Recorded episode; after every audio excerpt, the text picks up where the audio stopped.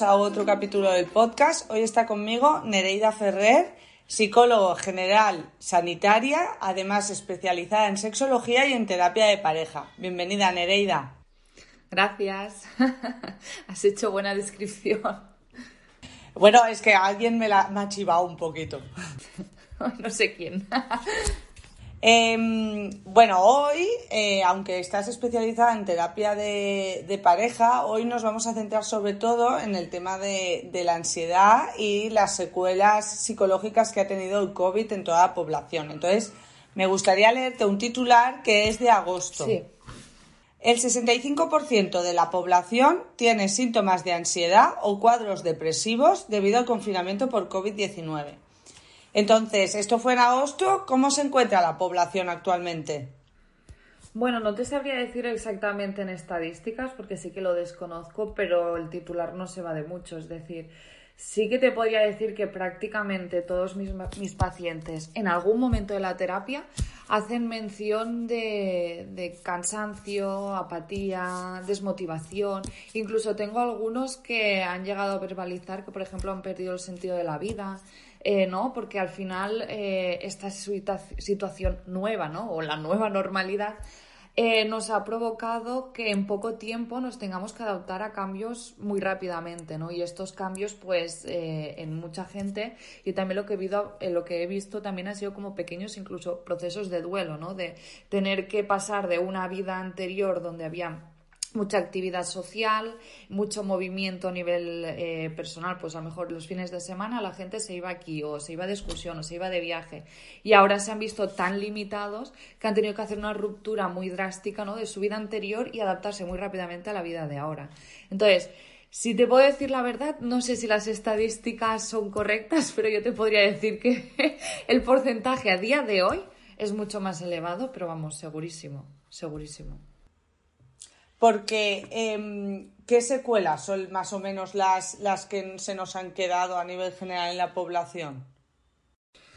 Bueno, eh, más que secuelas, yo lo que estoy viendo son muchas consecuencias emocionales, ¿no? De mm, ansiedad, mucha gente con problemas de insomnio. También tengo que decir, ¿no? Que es lo que a muchos pacientes les digo, es que tú antes tenías una vida muy activa y ahora tienes una vida muy sedentaria. Entonces, claro, si el cuerpo eh, no se mueve, ¿no? no está en movimiento, eh, no necesita tanta cantidad de sueño, o por, decirlo así, no necesita dormir tanto. Entonces, eh, yo también les estoy animando a los pacientes a que hagan deporte, a que hagan más movimiento, ¿no? También tenemos que tener en cuenta que no sé si lo has oído hablar, ¿no? De, ¿Cómo era? Del síndrome de, de la cabaña, ¿no? De cuando estuvimos tantos meses encerrados en casa, no, no recuerdo si fueron tres, cuatro, bueno, fueron muchos meses. Claro, gente que era muy activa, que, mm, como decía, ¿no? Y por decirlo así, de forma un poco de ir por casa, ¿no? La gente no paraba en torreta, es decir, estaban siempre fuera de casa. Eh, solo iban a casa a comer, a cenar y a dormir. Y luego pasaron directamente a estar las 24 horas del día encerrados en casa. ¿Qué ha ocurrido? Que al final, más el miedo infundido por el COVID, por las muertes, porque las noticias eran 24 horas tema de COVID, eh, la gente cogió tanto miedo a salir también a la calle que al final su zona de confort se quedó en la casa, ¿no? La zona de la casa porque tu casa era donde dormías, donde comías, tu ocio, tu zona de deporte, tu zona de trabajo. Entonces, ¿qué ocurre? Que luego a la gente le ha costado mucho también salir de casa durante ese tiempo uno de los síntomas o, repercusiones o consecuencias fue eso, ¿no? El insomnio, porque es que era imposible cansarte, ¿no? Yo no sé tú, Carla, cómo viviste ese momento, pero yo cuando subía al tejado veía mucha, mucha gente andando por el tejado haciendo deporte, ¿no? Pues bueno, ese es uno de los principales síntomas por, por ese sentido, ¿no? Al final la gente nos volvimos o nos hicieron que nos volviéramos sedentarios y que nuestra casa fuera nuestra vida. Entonces, pues eh, estos sentimientos de insomnio, ansiedad, falta de motivación, ¿no? Porque te ves que te han cortado tanto las alas mm, debido a las restricciones que es que no encuentras motivación. Y yo, por ejemplo, no sé si, te pasa a ti en tu ámbito social o familiar, ¿no? Pero ahora la, la excusa básica o la típica para no hacer algo es, es que es por el COVID No, claro, es que con las restricciones no se puede hacer nada. Y es lo que le digo a mis pacientes, no, esa es tu excusa, porque ahora lo que podemos hacer es readaptar estas nuevas medidas.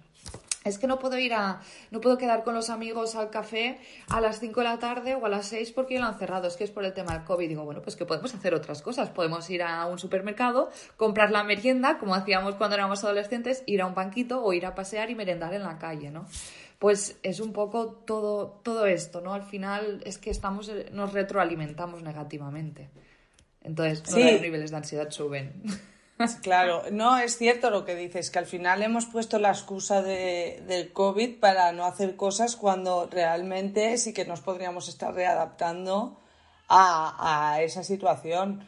Yo, por ejemplo, como tú, bueno, como estábamos hablando, yo era de las que no me caía el tejado eh, encima nunca. Y sí que es verdad que he visto un cambio en mi hábito de estar mucho más en casa, pensármelo mucho más y, que, te cambia totalmente los, los esquemas en ese sentido, la verdad, porque tenías una vida y ahora es totalmente, bueno, eh, durante un tiempo fue totalmente distinta. Sí. Em, entonces, eh, centrándonos un poquito más en la ansiedad, porque al final como que la ansiedad eh, es un síntoma en sí mismo, pero también va relacionado con todos los demás. Entonces, eh, al final, a nivel general, podemos decir lo que decías, ¿no? Que la ansiedad nos ha subido a, todo el mundo a unos niveles muy altos. Em, realmente hay una diferenciación entre quien la sufre y no, porque antes era como, o sea, hay gente que toda la vida ha tenido ansiedad y, y, y, ahora como que te das cuenta de lo que podía estar pasando esa gente con, con sus síntomas de ansiedad, pero que como que, que, la visión era que igual eran más débiles o más sensibles o, o, alguna cosa. Entonces, ¿realmente hay un patrón para, hay un tipo de personas que la sufren o, o lo, lo está sufriendo todo el mundo? Bueno, también te digo que eh, la ansiedad mucha gente, por decirlo así, la sufre en silencio. Es decir, yo tengo pacientes que a día de hoy me han llegado es que me ha dicho el médico que tengo ansiedad. Vale, Vanema Bore. Realmente la ansiedad eh, la, la, padecemos todos, porque al final la ansiedad es, es, como un sistema de alarma, ¿no? Si tú no tuvieras ansiedad, seguramente no hubieras hecho muchas cosas, porque la ansiedad lo que hace es despertarte, ¿no? El sentido de decir, oye, que tienes que hacer esto, ¿no? El problema es cuando la ansiedad se nos convierte en desadaptativa. Te pongo un pequeño ejemplo, ¿no? Si a ti te llega una multa, Carla, y te dicen que tienes que pagarla el día 10, si no te, te sube el doble, si tú no tuvieras ese sentido de alarma ¿no? o de ansiedad, ¿no? que al final es como una pequeña amenaza de, de, nuestros intereses, ¿no? de, oye Carla, que si no la pagas antes del día 10 te va, eh, vas a tener que pagar el doble. Pues si el día 8 no la has pagado, tu sistema de alarma va a decir, oye Carla, espabil, ¿no? ¿Cuál es el problema? Cuando, por ejemplo, eh, en el caso de, mm, los exámenes o en el caso de, cualquier presentación de un trabajo, ¿no?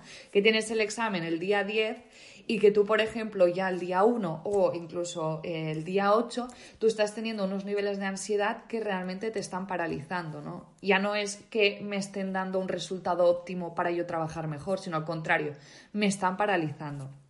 ¿Qué ocurre ahora con el tema de, la pandemia? ¿no? Si lo extrapolamos en el tema de la pandemia. Todo el mundo tenemos ansiedad. Al final, la ansiedad o cierto grado de estrés nos ayuda a que rindamos óptimamente. Pero cuando esto ya nos es desadaptativo es cuando nos paraliza. ¿Qué está ocurriendo ahora? Que eh, después de haber estado tanto tiempo encerrados en casa, eh, después de tanta noticia, ¿no? Porque el COVID, porque tantas muertes, porque tantos contagios, porque ahora dicen que si te vacunas eh, puedes igual coger el COVID o incluso lo puedes contagiar. Luego te dicen que no, luego que sí. Toda la incertidumbre nos genera también ansiedad, pero no adaptativa, sino desadaptativa. ¿Por qué? ¿Qué ocurre? Que nos paraliza a la hora de hacer otras actividades, ¿no? Hasta que no ha estado 100% seguro de que podemos ir al gimnasio con mascarilla, de respetar las medidas de seguridad, la gente es que directamente tenía pánico ya solo de escuchar de ir a hacer deporte en un gimnasio. Y a día de hoy hay gente que también. Es decir, entonces es una ansiedad infundada por el exterior o infundada por nosotros. Pues bueno, ahí queda un poquito en el aire.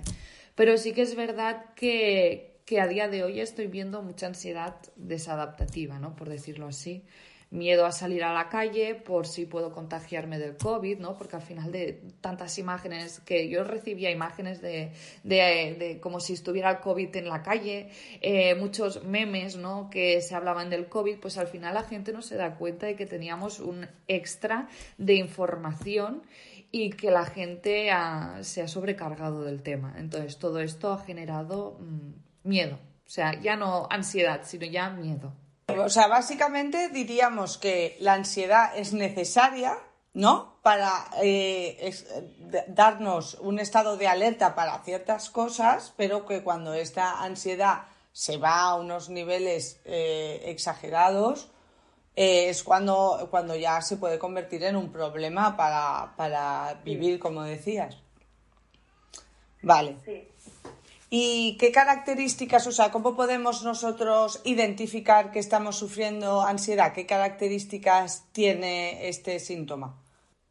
Bueno, hay muchas que son imperceptibles, ¿no? O que la gente las pasa por alto, pero hay otras que son bastante clave, que digo yo, ¿no? Pues por ejemplo, se te acelera la frecuencia cardíaca, se te acelera la respiración, incluso si esto persiste, te da la sensación, ¿no? De hiperventilación, de de que necesito coger aire y que no lleno mis pulmones. Luego también pues tenemos sudoración, problemas para conciliar el sueño o insomnio, ¿no? ¿Por qué? Porque a nivel cognitivo, es decir, a nivel de pensamiento estoy constantemente pensando, ¿no? Muchas, muchos pacientes o, o incluso en nuestro ámbito social y familiar, ya no solo pacientes, ¿no? De es que me voy a dormir pensando en el COVID y me levanto pensando en el COVID, ¿no? Si realmente relacionamos el tema de la pandemia, porque entonces la gente se iba a la cama pensando, asustada, eh, dándole vueltas a este tema, al otro, cuánta gente ha faltado, ¿no? Cuánta gente está contagiada, entonces, pues también el tema de insomnio o para poder conciliar el sueño. Luego también hay problemas, ¿no? La ansiedad muchas veces se te pone en, el, en la boca del estómago, ¿no? La tensión se te, se te baja aquí. Entonces, muchas veces también se derivan, no sé si tú lo has tenido algún paciente, pero se derivan problemas también gastrointestinales o malas digestiones o, digestiones muy rápidas pero no buenas, es decir, problemas de, de estómago, ¿no? Que todo el mundo le decimos así. Eh, bueno, básicamente serían estos en sí, luego también mucha tensión, mucha irritabilidad, eh, contestaciones que digo yo muy hostiles. Entonces, básicamente son estos, ¿no? Una agitación constante.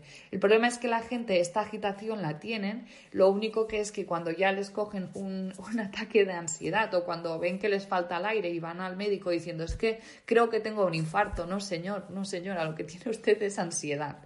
Entonces, básicamente son estos síntomas. Además, si te lo pregunto, Carla, seguro que tú en algún momento de tu vida los has sentido o los has notado, mayor o menor medida, los hemos tenido en algún momento de nuestra vida. El problema es que muchas veces no nos damos cuenta de ello hasta que realmente nos, tenemos un, ataque de ansiedad. Sí, me estaba riendo porque realmente estaba reconociendo muchos de los, de, los síntomas que estabas diciendo. Sí que es cierto que en mi caso, al estar eh, trabajando en la farmacia durante, durante todo este tiempo, más, eh, eh, o sea, más cara después del confinamiento y eso, em, como la gente en general eh, te da respuestas hostiles, está más irritado y demás, sí que es cierto que, lo que yo me he notado mucho es la presión en, en, el pecho, la presión, muchísima presión en el pecho que, que a veces incluso venía cuando menos me lo esperaba, ¿no? O cuando o cuando no, no, no tenía, no, no, no, era por un caso en, en, cuestión. Y luego lo que sí que me ha llamado mucho la atención es que, que a mí, por ejemplo, la ansiedad me ha generado mucho miedo, pero no ya miedo al COVID, sino miedo a, a cualquier cosa. O sea, dejarme el calefactor abierto y que explote la casa, no sé, o subirme a un avión, me vería como incapaz ahora mismo. ¿Y esto por, por, qué, por qué ocurre? Bueno, porque la ansiedad, ¿no? Al final, eh, como te digo, ¿no? Eh, es una sintomatología física, pero como siempre se dice, ¿no? Mente y cuerpo, ¿no? Al final sí tienes eh, respuestas fisiológicas, pero a nivel mental, a nivel psíquico, tenemos la, la relación de, de ansiedad con miedo, ¿no? A veces dicen, ¿qué es antes, el miedo o la ansiedad? Bueno, son dos situaciones distintas ¿no? Pero van muy relacionadas. ¿Qué significa, no? Me dices tú, es que desde que he empezado a tener ansiedad tengo miedo a, a, todas estas áreas de mi vida o estas acciones o estas actividades. Sí que es cierto que la ansiedad a nivel cognitivo lo que nos produce muchas veces son, no sé si lo has oído nunca, ¿no? Las famosas distorsiones cognitivas. Tendemos al catastrofismo, a exagerar ¿no? Eh, muchas situaciones, ¿no? Te están diciendo, te tienes que lavar las manos de esta forma, o cada vez que tienes que entrar en un sitio te tienes que poner el gel así. Entonces, cuando tú ves que hay una persona delante tuya que no se le ha puesto el gel, a ti ya te está entrando el miedo el miedo o la ansiedad, ¿no? Por decirlo así. ¿Por qué? Porque todo esto nos lo están infundando. Porque al final la ansiedad, ¿no? tiene un, está como diríamos estrechamente ligada al miedo. Entonces, ahora mismo dices, es que ahora tengo miedo de volar, pero realmente tienes miedo de volar por estar en contacto con la gente, ¿no? Porque es un espacio reducido, cerrado, sin ventilación, ¿eh? ¿no? Porque al final es todo lo que nos están diciendo en las noticias, ¿no? Espacios abiertos, con ventilación, distancia de seguridad, ¿no? Todo esto en un avión, por ejemplo, no lo tenemos. Entonces, ¿tienes miedo a volar por el hecho de volar o tienes miedo de volar por el hecho de estar en estas condiciones?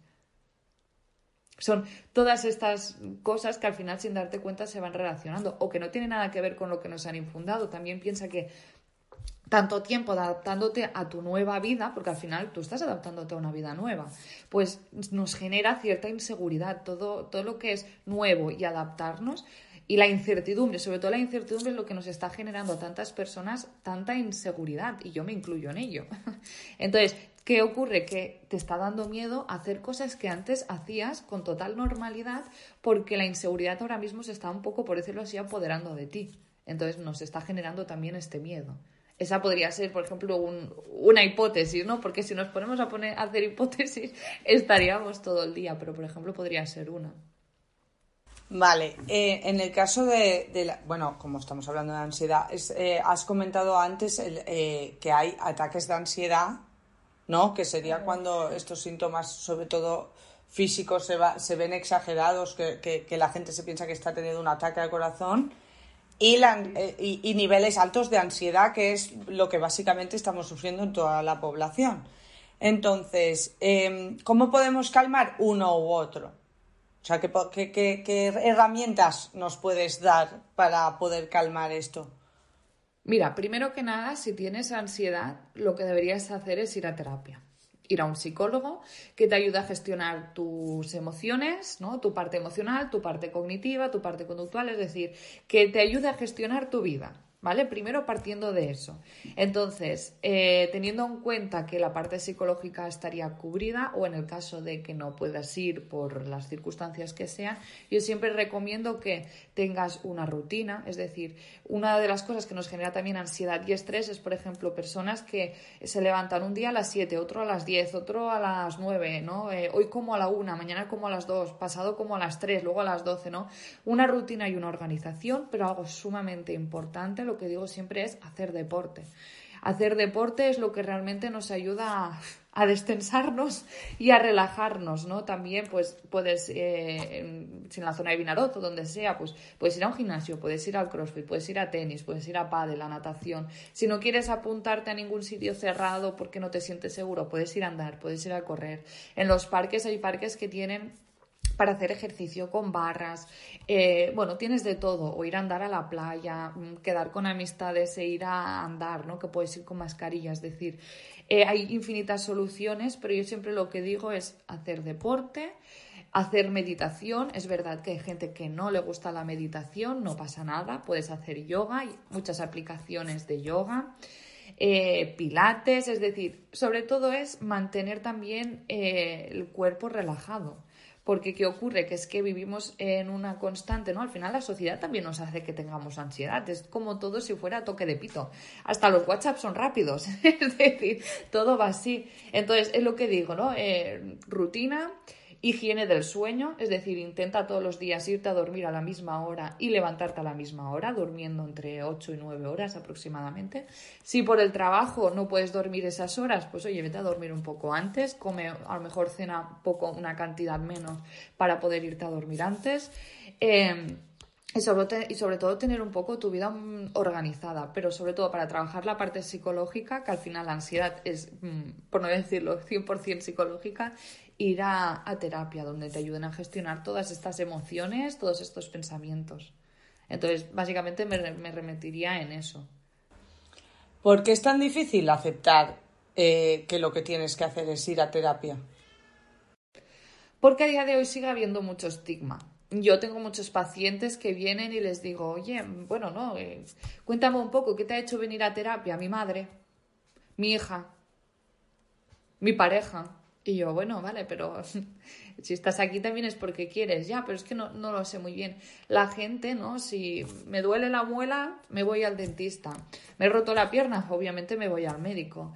Eh, bueno, eh, me duele la espalda, me voy al fisio. Me no sé qué, pues voy a esto. Pero oye, mm, ¿no puedo gestionar mi vida? Pues no, como el típico meme que te manda, ¿no? Pues me voy al tarot, me voy a la amiga, me voy a no sé qué, me voy a no sé cuántos. Y ya cuando ya estoy inmerso en un pozo sin fondo, voy a terapia. Pues oye, puede que si lo hubieras tomado como primera opción, no hubieras llegado hasta este extremo. Y para mí, eh, terapéuticamente, sería mucho más fácil y para ti sería mucho más eh, rápido o mucho más eficiente. Entonces, sigue habiendo este estigma porque se sigue viendo la salud mental como un tema tabú, ¿no?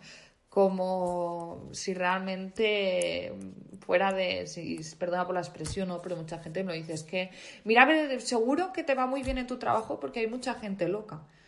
Oye, disculpa, pero mm, no, la gente que va al psicólogo no está loca. ¿Y realmente qué concepto tienes tú de locura?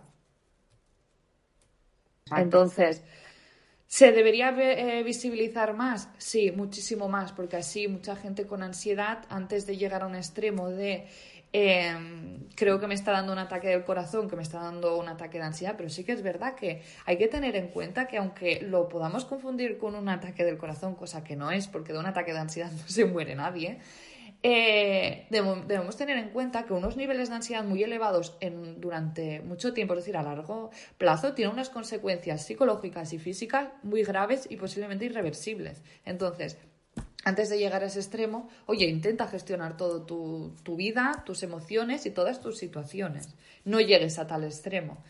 Pero básicamente es por eso, por el mismo estigma y por lo que te digo, porque la gente sigue pensando lo mismo, ¿no? Que, que, va al psicólogo el que está loco, pero siento decir que no, que, no es así. Incluso tengo pacientes que me lloran y me piden perdón por decirme, es que es de débiles llorar. Y le digo, no, lo siento mucho. Digo, de, lo que es de débiles es intentar reprimir tus emociones. Para mí, ser fuerte y ser valiente es la persona que es capaz de expresarlos y gestionarlos.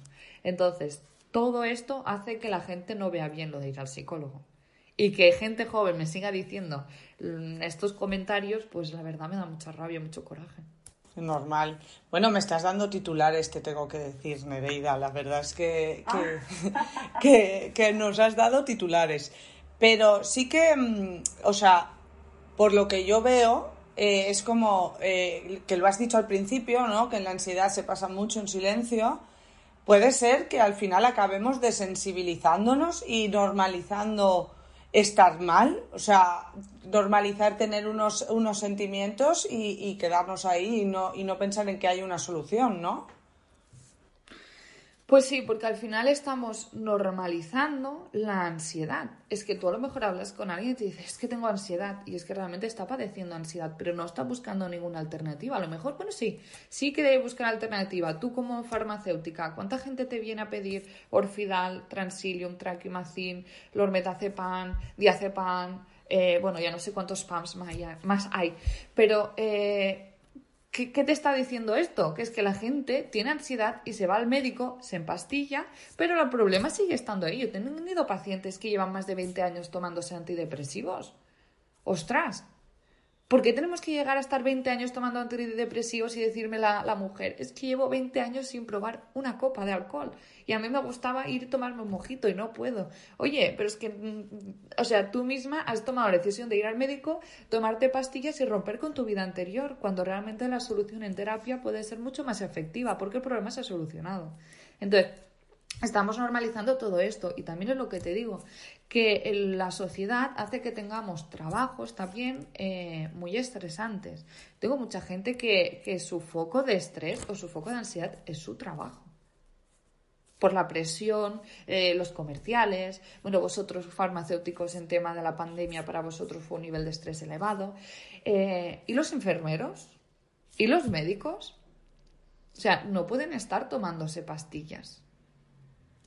Las pastillas, pues mm, mira, me he dado un golpe, tengo una inflamación, tengo problemas gastrointestinales o, mm, bueno, para cosas que realmente sí que se necesitan, pero para temas de ansiedad no se debería medicar la gente, debería ir a terapia.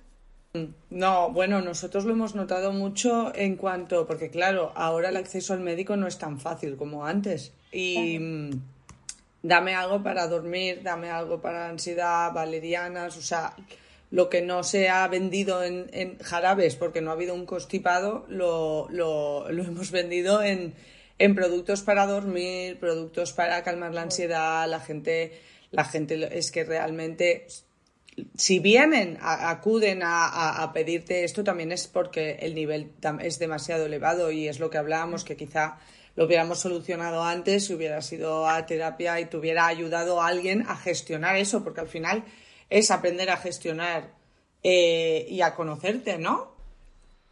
Sí, yo también entiendo que hay veces, ¿no? Que, que no siempre podemos tener el control al 100% de nuestra vida, aunque la gente quiera tenerlo, es imposible.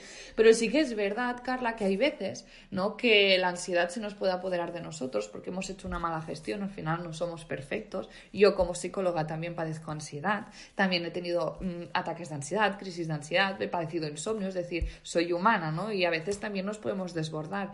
Entonces yo puedo entender que en esos momentos, pues mira, al día siguiente tengo que hacer un trabajo muy importante, no puedo dormir, que al final me puedo desbordar en ese momento. Pues bueno, yo puedo entender que como plan B o plan alternativo puedo tirar de una pastilla, bueno, pero que sea algo puntual porque el médico te ha dicho que este medicamento de forma muy puntual lo puedes tomar, pero es que la gente se está tomando orfidals y diazepams como si fueran caramelos, porque realmente no se saben gestionar esa ansiedad. Es muy fácil, o sea, a nivel, a nivel es muy fácil tomarte una, un, un, un medicamento, un, un, tipo estos y que te ayude a dormir, te ayude. Es mucho más fácil eso que no intentar hacer meditación o dejar los, las redes sociales y los móviles antes de, antes de tiempo. O sea, antes de irte a dormir, por ejemplo, o, o eh, pues eso, hacer deporte es mucho más fácil que, que, una pastilla te ayude a calmar. Entonces, bueno, la verdad es que a nivel, a nivel general yo creo que somos una población que en este caso estamos sobremedicada eh, con estas cosas y además, pues mira, justo ayer lo comentábamos con en la farmacia con, con mi padre y mis compañeras eh, el hecho de el abuso de las benzodiazepinas que se hace porque de hecho hay ciertas benzodiazepinas que no se deberían tomar más de un cierto tiempo y hay gente que lleva muchísimos años como decías tu caso de, de esta mujer de, que hace 20 años que toma benzodiazepinas. En cualquier caso sí que es verdad que veo que las generaciones nuevas que vienen normalizan más el hecho de ir al psicólogo bueno no sé yo qué decirte. Te podría decir que sí, porque al final, desafortunadamente, Carla, las redes sociales tienen una cara oculta, ¿no? Al final eh, estoy viendo muchos adolescentes o gente joven con problemas de autoestima, de inseguridades, pero todo por el tema de las redes sociales. No sé si es que se está normalizando más o que los padres realmente por sus hijos hacen ya cualquier cosa. No sabría decirte realmente cuál es el, el, motivo en concreto, ¿no? Pero yo realmente mis pacientes normalmente oscilan entre los veintitantos, cuarenta y tantos.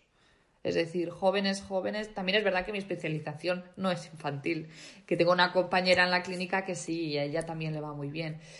Pero bueno, me gustaría pensar, sinceramente, que las nuevas generaciones aceptan mejor lo de la terapia. Me gustaría pensarlo. Bueno, quiero hacer un, un, pequeño inciso eh, para decir que te pueden encontrar en el Centro de Psicología de Álvaro Escuder de Vinaros, que se me ha olvidado decirlo antes.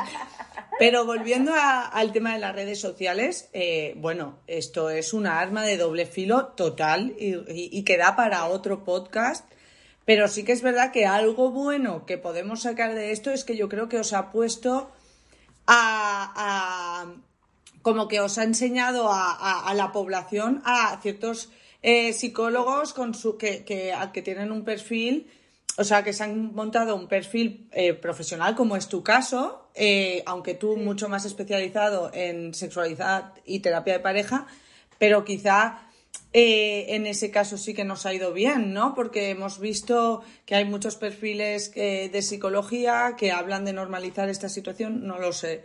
Eh, pero quizá esto también ha ayudado a que, a que más gente se anime a ir a terapia. Eso sí que es verdad, la verdad tienes razón. Yo, por ejemplo, tengo mi perfil de Instagram profesional, tengo un montón de infinidad de compañeros y compañeras también que hablan de psicología, sexología, terapia de pareja, ideas, tips, ¿no? Ahí tengo una compañera también muy buena que está empezando a normalizar eh, bueno, temas también que están muy tabú, ¿no? El tema del suicidio, ¿no? Que detrás de la pandemia los índices han subido mucho y en cambio no se está dando ningún recurso y ninguna ayuda para estas personas, ¿no? Porque quieras o no, la pandemia, aparte de ansiedad, también ha generado muchas depresiones, ¿no? Y, y la mala gestión de todo esto, pues está llevando a que la población esté sufriendo a nivel mental eh, muy exageradamente, ¿no? Y no se esté dedicando ni dinero ni tiempo para el ámbito psicológico, que es fundamental. Entonces sí que es verdad que las redes sociales nos están ayudando a visibilizar más. Sí que es verdad que incluso me llegan pacientes a través de las redes sociales, mucha gente que te pregunta, oye, mi caso es este, mi caso es el otro, y pues bueno, ves que realmente la gente está empezando a confiar. Entonces, bueno, también es verdad que como en las redes sociales suele estar gente más joven, pues sí, entonces sí, te, doy la razón, es eso.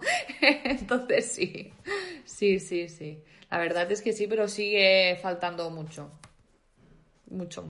Pero sí que es verdad que yo, o, ciertos eh, influencers, bueno, depende también qué tienes tú como influencer. Yo, yo eh, sí que hay ciertos perfiles que me gusta ver y que normalizan el hecho de ir al psicólogo. Entonces eso yo creo que también eh, puede ir bien. Aunque el tema del influencer y qué es lo que nos influencia en esta vida también es para otro podcast aparte. Pero volviendo al tema que nos acontece de la ansiedad. Eh, cuando muchas veces sufres ansiedad, o, bueno, o ves a alguien de tu entorno que, está padeciendo alguno de estos síntomas, está más nervioso, no duerme, etcétera, el comentario de pues tranquilízate o no te preocupes, oh. eso. ¿Qué no tenemos que decirle a una persona que está sufriendo ansiedad? Mira, es que el típico tópico es, estoy en un ataque de ansiedad y la gente te dice, lo que tienes que hacer es tranquilizarte. Oye, pues sí, tienes razón, mira, estoy más tranquila.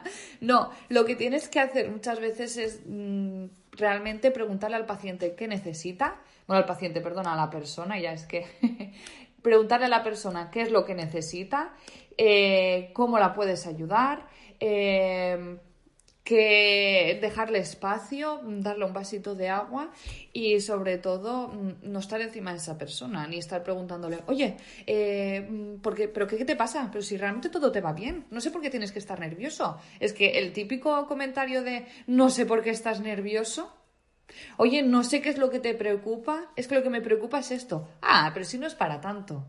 Perdona. ¿Cuál es la situación? Eh, que muchas personas también incluso creemos que empatizar con esta persona que tiene ansiedad es decirle, mira, es que yo también lo padezco, te entiendo. No, vale, yo sé que tú también lo has padecido, pero esta persona lo que necesita ahora mismo es aire, que digo yo, que le dé un poco el aire, que se le entienda, pero que no se le mm, atabale, ¿no? Por decirlo así, ni a preguntas, ni a comentarios, ni a nada por el estilo.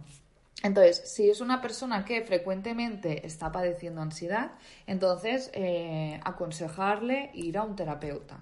Si es un ataque de ansiedad en un momento concreto y es eh, incontrolable, bueno, muchas veces también te han dicho lo de la bolsa, pero yo también creo conveniente que, una persona intente controlarse su ataque de ansiedad cuando está eh, en unos niveles bastante incontrolables, pues a lo mejor en ese momento mejor ir a urgencias que te den alguna medicación rápida, descansar, relajarte y entonces al día siguiente buscar una alternativa psicológica, eso sí. Pero en el caso de que tú veas, ¿no? De que alguien cercano a ti esté padeciendo ansiedad, intenta mm, cuando se haya calmado eh, escuchar a la persona que se sienta entendida, comprendida y, como diríamos, ¿no? Eh, abrazada emocionalmente. Pero sobre todo, lo que no se debe decir nunca es tranquilízate, lo que tienes que hacer es respirar, lo que deberías hacer es, porque al final yo creo que todos nos colocamos aquí arriba el soy doctor, lo que tú tienes que tomarte es esta pastilla, soy psicólogo, lo que tú debes hacer es tranquilizarte, soy no sé qué, no, ¿vale? O sea, todos estos comentarios desafortunados de no es para tanto, es decir, desvalorizamos o desvirtualizamos las emociones de la otra persona. No. Lo que debes hacer es tranquilizarte. No, esa persona sabe que debe tranquilizarse, pero es que en este momento está bloqueado emocionalmente, mentalmente y no puede tranquilizarse. En lugar de decirle tranquilízate, le puedes coger, le acompañas a dar un paseo, que le dé el aire, le das un vaso de agua y si incluso ves que esta persona no puede hablar porque está eh, hiperventilando, no hablarle, dejarle su espacio. Entonces, sobre todo, tanto en esta sintomatología de ansiedad o cualquier sintomatología, la persona necesita que la entiendas, que la comprendas y que la escuches, no que le digas lo que tiene que hacer, porque no.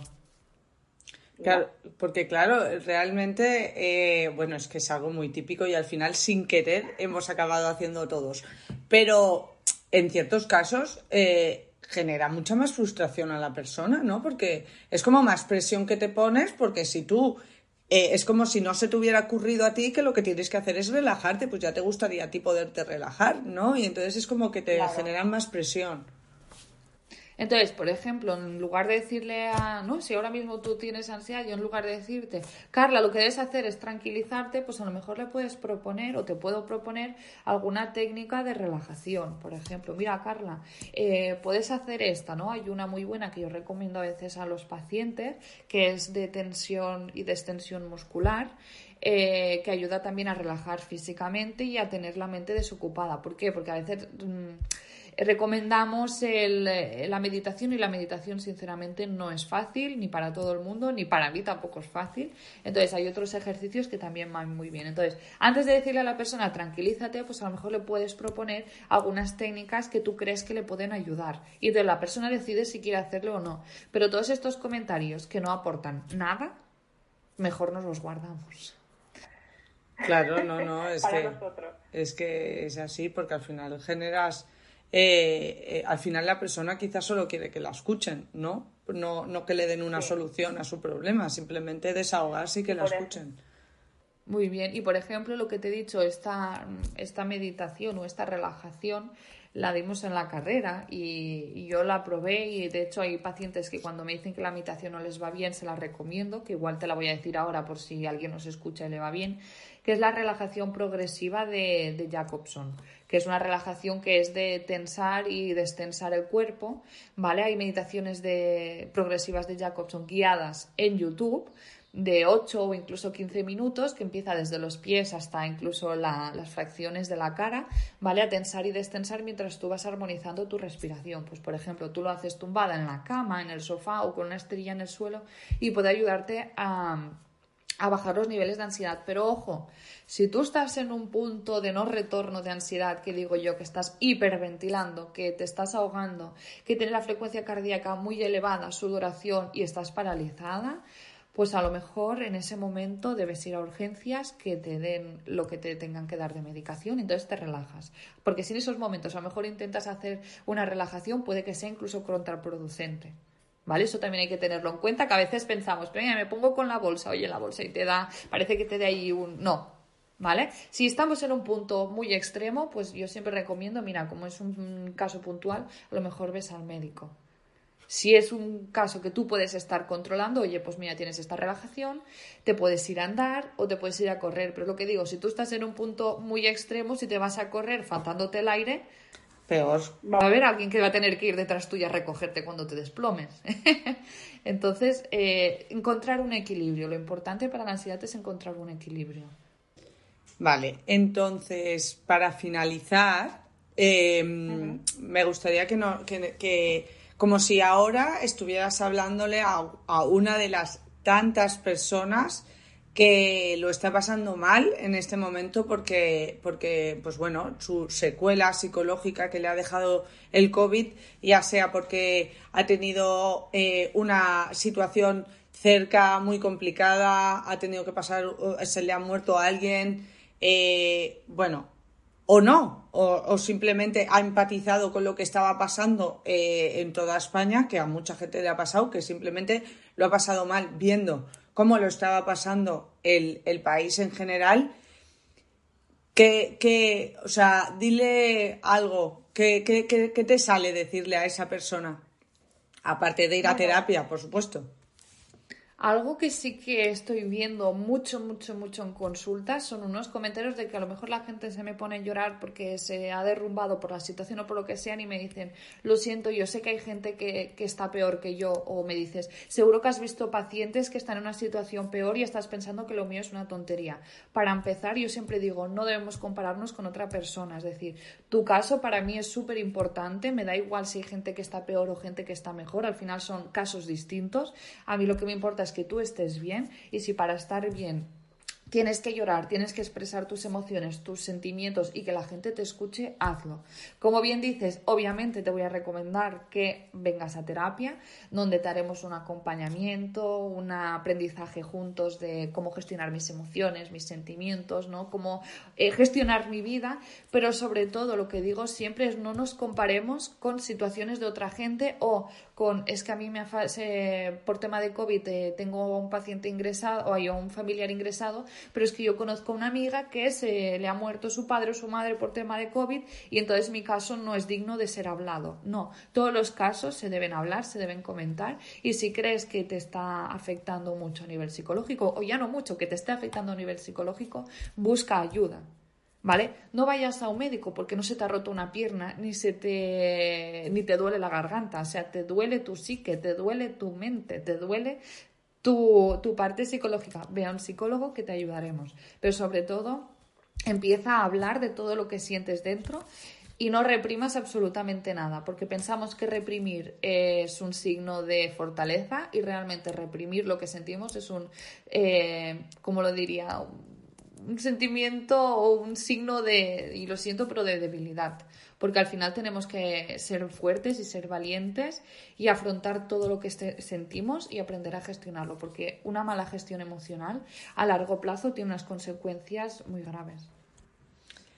Pues bueno, eh, ha sido hasta aquí la entrevista. Podríamos estar hablando mucho más, pero, pero se, se, me va siempre la hora con los podcasts y prefiero hacer más segundas partes. Ha sido una entrevista eh, de 10, Nereida. Muchas gracias por estar con nosotros. Ha sido espectacular, llena de titulares y yo estoy súper segura que vas a ayudar a muchísima gente con todo lo que nos has contado hoy. Gracias. Yo también te digo una cosa, ¿eh? y te doy una idea para el próximo. A nivel sexual y a nivel de pareja, la pandemia ha afectado un montón. Ya me imagino, ya me, ya, ya quería también tocar ese tema, pero también nos da para otro podcast, así que. Sí, eso da para mucho. ya te, ya desde aquí te lanzo otra invitación para, para hacer un capítulo de eso, de sexualidad y, te, y, y cómo, cómo lo ha pasado las parejas. Muchísimas gracias, Nereida. A ti, Carla. Adiós. Adiós.